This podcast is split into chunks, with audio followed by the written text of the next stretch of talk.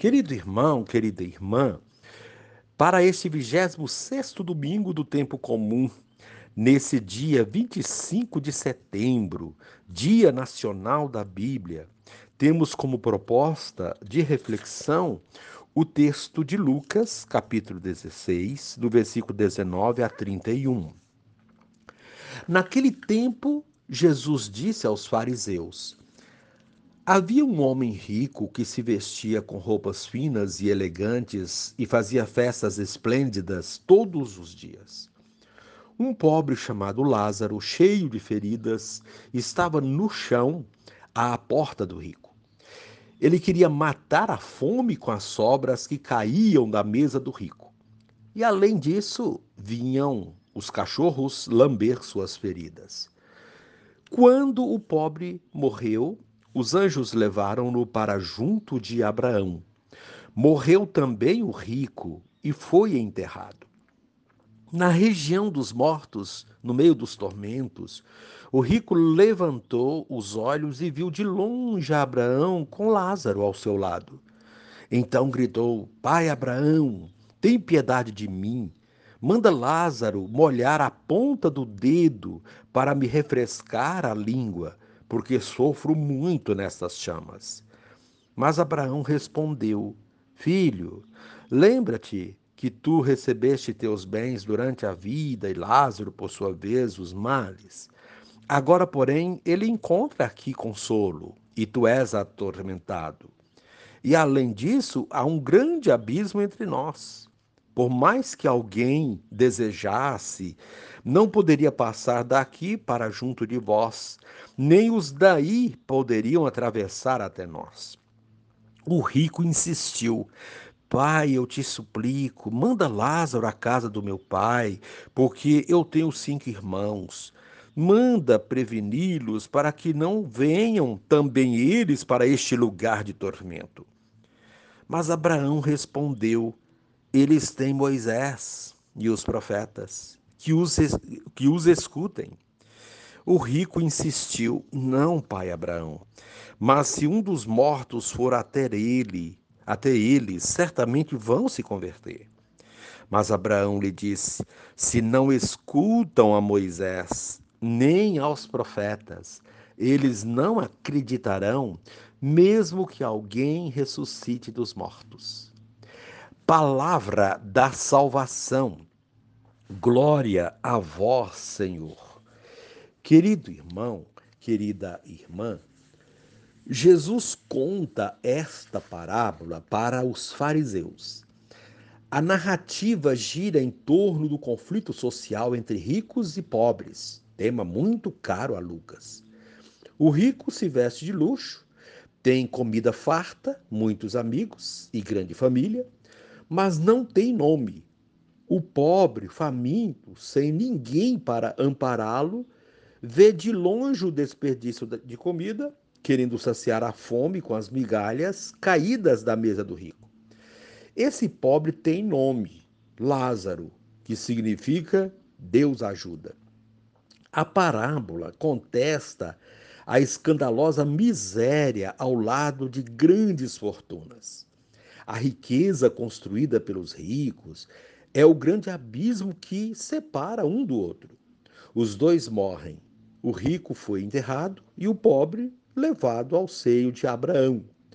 O diálogo entre o, o defunto rico e o pai Abraão é interessante porque mostra o caminho que leva a superar o abismo entre ricos e pobres a palavra de Deus. Sim, a palavra de Deus pode iluminar o caminho da humanidade para que não privilegie alguns em detrimento de, outros, de muitos. É preciso ouvir Moisés e os profetas para que sejam superadas as práticas abusivas de acúmulo nas mãos de poucos, diante da miséria que humilha tantos pobres. O Brasil é um dos países campeões de desigualdade entre ricos e pobres. O mal da riqueza é quando ela é concentrada e se torna ídolo a ser adorado, criando a indiferença diante da miséria. querido irmão, querida irmã, Jesus e as primeiras comunidades foram sensíveis ao drama da desigualdade social. Quando a igreja se espalhou pelo Império Romano, isso ficou ainda mais claro e dramático. Uma riqueza glamourosa de um lado e uma população empobrecida, mendicante e esquecida de outro. Nesse contexto, a história do rico e do pobre, contada por Jesus, era, por um lado, uma denúncia da situação e, por outro lado, um estímulo à experiência de fraternidade e inclusão nas comunidades cristãs. O rico mostrou-se insensível, indiferente ao sofrimento de seu irmão pobre à porta de sua casa. No final da vida, as coisas se inverteram. O convite à fraternidade continua visível na palavra de Deus, proclamada pelos profetas de hoje. Querido irmão, querida irmã, a proposta desse dia é cultivar um olhar fraterno para com os pobres e sofredores. E encerrando este momento, reze assim comigo. Ó Jesus, chocante é a história do rico, autossuficiente e arrogante, que despreza uma pessoa humilde e faminta. Corrige, Senhor, com a força de tua palavra, essa abominável desigualdade social. Amém.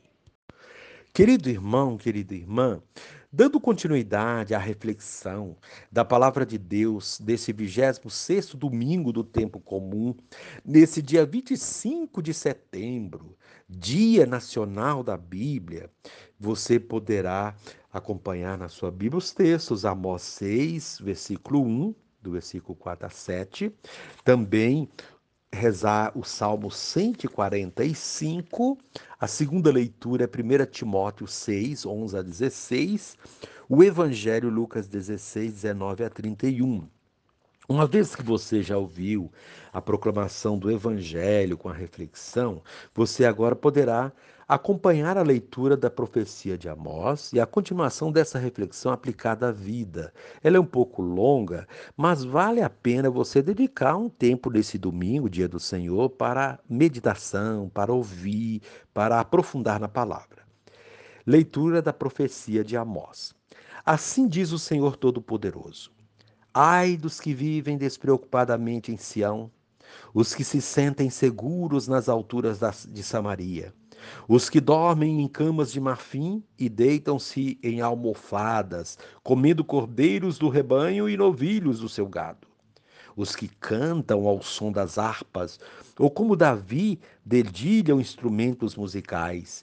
Os que bebem vinho em taças e se perfumam com os mais finos ungüentos e não se preocupam com a ruína de José. Por isso eles irão agora para o desterro na primeira fila e o bando dos gozadores será desfeito. Palavra do Senhor. Graças a Deus. Querido irmão, querida irmã, neste domingo, a liturgia da palavra traz para a nossa reflexão um tema bastante conhecido nosso. E que, por ser conhecido, muitos acham que é natural ou normal. É o tema das injustiças sociais. Os textos bíblicos propostos para esse domingo nos levam a refletir sobre a maneira como nós conduzimos nossa vida e como usamos os bens que Deus nos concedeu. Já vimos em outros momentos que Deus nos confiou muitos dons e talentos e nos deixou a responsabilidade de administrá-lo bem. Administrar bem significa gerir esses bens de modo que não nos falte nada mas que também não deixemos faltar nada para ninguém. Não basta ter, é preciso que todos tenham. É o que chamamos de responsabilidade social, pois vivemos numa sociedade onde uns acumulam e outros passam necessidade. Não é uma sociedade justa. E a falta de justiça configura impedimento para entrar no reino de Deus, como vimos em outros domingos. Uma sociedade injusta revela uma sociedade composta por indivíduos injustos, se não todos, pelo menos boa parte dela, é de pessoas injustas. É o que diretamente nos mostram a primeira leitura e o Evangelho. A primeira leitura da profecia de Amós mostra o retrato de uma sociedade injusta, porque os poderosos, os que tinham condições e poder para administrar a sociedade, agiam de modo inadequado, desviando recursos e vivendo na opulência, enquanto o povo vivia na miséria. Amós faz questão de apontar as mordomias vividas pelos dirigentes da sociedade e outros poderosos, como por exemplo os que se sentiam seguros por viverem nos bairros nobres, à altura da Samaria, os que dormiam em camas de marfim e se deleitavam com ricas iguarias, enquanto muitos viviam na miséria. O, pro, o profeta acentua a despreocupação destes e as consequências de seu procedimento. Sabemos que quando os poderosos ignoram o sofrimento dos pobres, as injustiças se ampliam. Porém, Deus não ignora o sofrimento e as injustiças. Amós mostra que a punição virá na forma de exílio. Os que naquele momento praticavam tais coisas seriam deportados para o exílio, e iriam pagar por tudo o que fizeram. Seriam os primeiros a ser deportados e estariam expostos a gozações e zombarias. Trazendo esse texto para a nossa realidade, podemos perguntar: quem são hoje os que vivem nos lugares nobres, nos bairros e cidades privilegiadas? Quem são os que dormem em cama de marfim e fazem banquetes com o dinheiro público, enquanto milhões de pessoas têm que sobreviver com um mísero salário mínimo? Não é difícil saber a resposta. Mas além de saber a resposta, é preciso saber como combater essas injustiças. Os textos de hoje apontam um caminho, sobretudo a segunda leitura da primeira carta de São Paulo a Timóteo. Nessa leitura, Paulo mostra que uma sociedade justa é composta por pessoas de comportamento justo. É preciso que o indivíduo tenha uma vida íntegra para que a comunidade e a sociedade sejam íntegras. Assim sendo, Paulo pede para que se fuja das coisas perversas. Muitas pessoas agem de maneira que desagrada a Deus porque se deixam conduzir por coisas e pessoas perversas. Em nome do lucro, do dinheiro, da fama e do poder, muitos não medem as consequências dos seus atos e prejudicam os outros. Desse modo, a recomendação que encontramos nessa segunda leitura é fundamental. Fugir das coisas perversas, procurar a justiça, a piedade, a fé, o amor, a firmeza e a mansidão. São procedimentos elementares para uma sociedade justa, sem milionários e sem miseráveis. Quem age dessa maneira, além de demonstrar que está combatendo num bom combate, constrói uma sociedade justa e herda a vida eterna. É para isso que fomos chamados, diz o Paulo. É essa a nossa missão.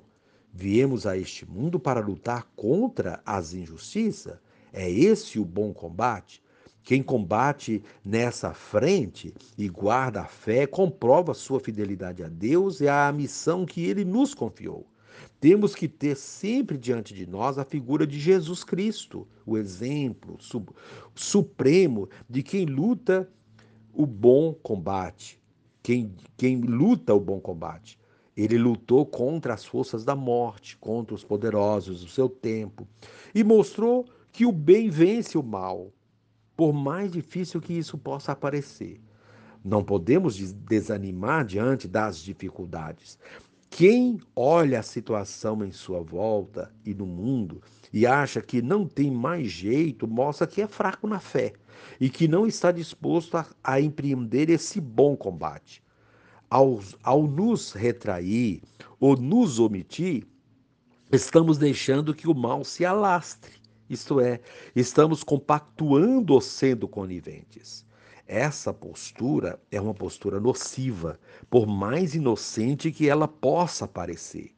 No entanto, há muitas maneiras de lutarmos contra as injustiças. Precisamos descobrir isso pessoalmente e em comunidade, a partir da vivência da nossa fé. É preciso fazer isso enquanto é tempo, pois se não fizermos isso hoje, amanhã poderá ser tarde demais, diz o Evangelho através da parábola do homem rico e do pobre Lázaro. Essa parábola mostra de maneira clara que as injustiças não passam despercebidas aos olhos de Deus, e por mais que a justiça de Deus tarde, ela não falha. Antes de refletir sobre essa parábola, é importante esclarecer que Deus não é contra os ricos ou as riquezas, mas é contra o mau uso delas, o uso injusto dos nossos bens, ou o enriquecimento ilícito às custas do empobrecimento de outros. Assim sendo, o texto nos alerta para a maneira como se usa a riqueza. Assim, o homem rico foi condenado não por ter sido rico, mas pelo fato de ter prescindido de Deus. Ele substituiu Deus pelo dinheiro. Ele usou e abusou dos seus bens, sem se preocupar com a miséria dos que o cercavam e sem ter Deus na sua vida. O pobre Lázaro representava assim os miseráveis, as vítimas da ganância dos ricos, que, mesmo estando à sua porta implorando as migalhas que caíam de sua mesa, não era visto.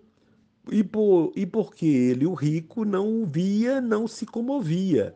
Temos hoje uma massa de invisíveis.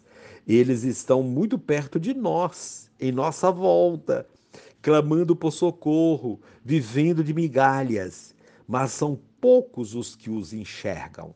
São muitas as coisas que nos tornam insensíveis a essas situações, e a primeira delas é a ganância. Pessoas gananciosas não se compadecem de outras. Pelo contrário, procuram tirar até o pouco que os pobres têm, sempre pensando em si. Quem vive na opulência, como os poderosos do tempo de Amós, do homem rico do Evangelho e os poderosos do nosso tempo, e não se compadece dos que sofrem, dos que não têm o essencial para viver, representa o rico do Evangelho de hoje. O rico do evangelho não tem nome, porque não pode ser qualquer um em qualquer tempo. O pobre que não tem nome, porque pode ser qualquer um em qualquer tempo. O pobre do evangelho tem nome, pois sabemos muito bem quem são. Eles estão aí, diante de nós, e só não os vê quem não quer, quem não tem sensibilidade quem está cego pelo poder. Porém, o Evangelho mostra que essa situação não é invisível para Deus e ele fará justiça no seu tempo. Ao mostrar que o rico irá pagar pelo que fez e o pobre recuperará sua dignidade, a parábola mostra esse olhar crítico de Deus para essa situação e nos convida a lutar contra as injustiças, a lutar contra situações que produzem ricos e Lázaros miseráveis.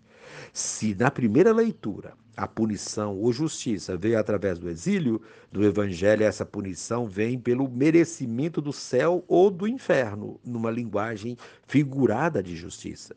Porém, não podemos interpretar essa parábola de maneira simplista, achando que a punição virá somente na outra vida e que nesta vida as injustiças podem continuar impunemente. Se fizermos essa interpretação da leitura, muitos continuarão praticando a injustiça, achando que não serão que não serão punidos por isso. O texto traz uma expressão que, embora figurada, é forte, contundente e nos convoca a lutar contra as injustiças aqui e agora, sem esperar pelo desfecho escatológico, isto é, do final dos tempos, pois o futuro a Deus pertence, mas o agora pertence a nós. Mas o agora pertence a nós. É nessa missão, ou melhor, é nossa missão combater o bom combate, como diz São Paulo na segunda leitura. Temos que ser, temos que ser profetas, como pede o evangelho e alertar os que vivem na opulência, à custa do sofrimento e da miséria de outros, para mudarem seu comportamento e olharem mais para os que sofrem, os que estão às suas portas. Não adianta viver em um condomínio fechado, longe das periferias e dos miseráveis, e assim achar que não existe pobreza e injustiça. É precioso ter consciência de que a minha contribuição para a diminuição do sofrimento de outros é muito importante, por menor que ela seja. Podemos fazer isso de várias maneiras, entre elas partilhando, ajudando os necessitados, dedicando parte do nosso tempo a trabalhos em prol da vida, escolhendo pessoas sensatas e justas para os cargos políticos e de serviço público. Enfim, há muito o que fazer, basta querer. Esse querer, porém, é resultado de conversão. Sem a conversão, sem a fé, como pede São Paulo na segunda leitura, nós continuaremos a ter ricos à custa de Lázaros. Essa situação mostra que tanto o céu como o inferno começam aqui e nós também somos responsáveis por eles querido irmão, querida irmã, que possamos então, como pede o salmo de hoje, acreditar que Deus faz justiça aos que são oprimidos, mas não podemos nos acomodar esperando que apenas Deus faça a justiça. Ele deixa claro na parábola de hoje que essa justiça está em nossas mãos. Se nós não acreditamos nisso, mesmo que alguém ressuscite dos mortos e venha nos mostrar essa situação, não vamos acreditar. Enfim, não vamos esperar acontecimentos miraculosos para começar a lutar contra as injustiças. Basta ouvir a palavra de Deus e colocá-la em prática. Quando ignoramos os apelos de Deus contidos na Sua palavra e esperamos acontecimentos mágicos, perdemos muitas oportunidades de converter os que vivem de modo contrário ao que Deus quer e de nos convertermos. Querido irmão, querida irmã, Encerrando este momento, reze assim comigo. Divino Espírito, põe em meu peito um coração sensível ao sofrimento do meu próximo, por ser ele o rosto de Jesus a me interpelar. Amém.